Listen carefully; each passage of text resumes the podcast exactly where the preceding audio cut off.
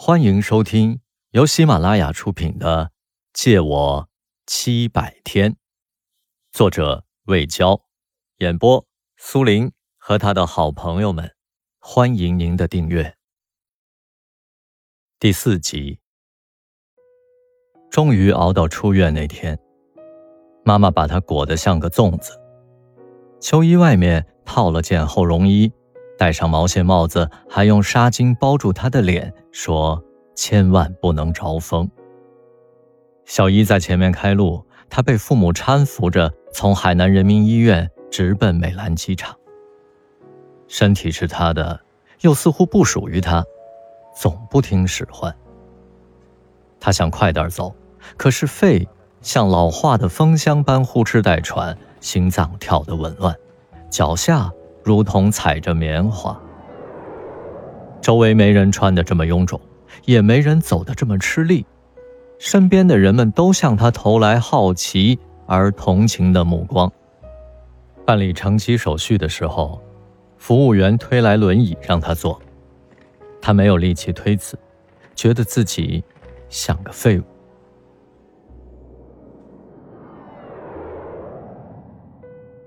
正值元旦。北京天寒地冻，枝桠光秃，一如既往的塞车。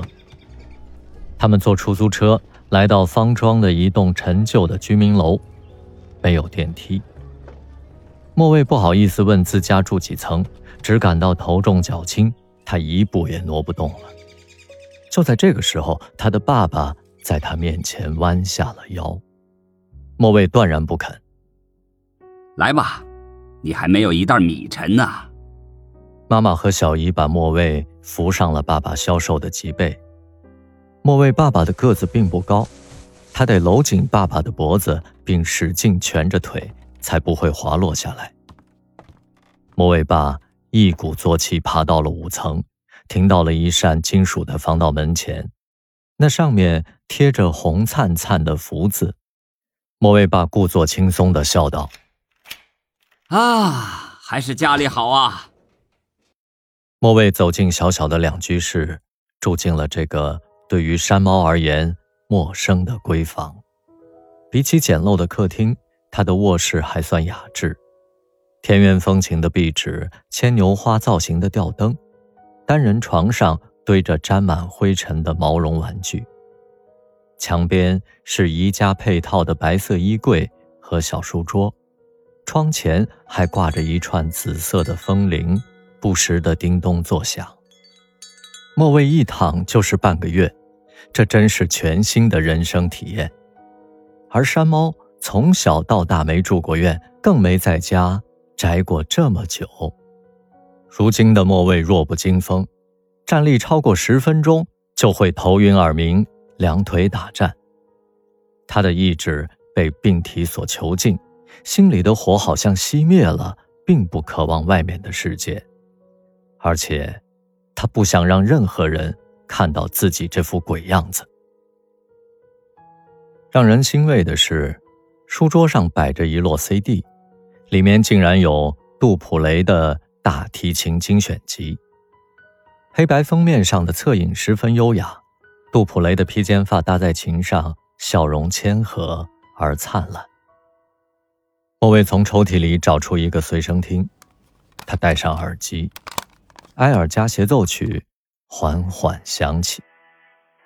这张唱片，莫卫一定听过很多遍了。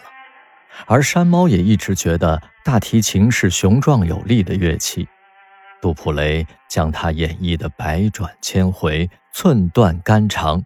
这乐曲仿佛正映照着他凄婉的人生。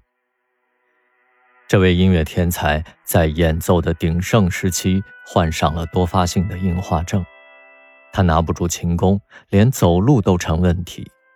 二十八岁时便痛别舞台，卧床不起。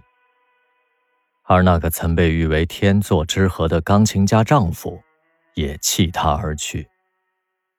他的生活里只剩下医生、护士和几个老朋友。最后的时刻，杜普雷郁郁而终。曾经的莫卫觉得自己也会这样孤独终老，而同样让人痛惜的是，只活了二十八岁的山猫，还没有录制过一张唱片。如今的山猫，或者更应该说是莫蔚，他终日沉浸在忧伤的旋律和心境中，无暇顾及年迈的父母。他的父母没有任何的休闲和娱乐，而唯一的使命就是照顾他。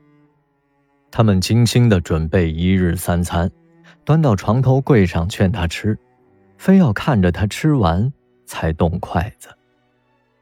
他们从不敢一起离开，总是一个人出去买菜，另一个人便守在家里。他们悄悄收起房间里一切尖锐的东西，包括相框、铅笔。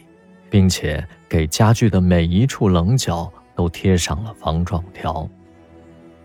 漫漫长夜里，失眠的莫蔚总是发现爸妈的身影在卧室门口交替闪现。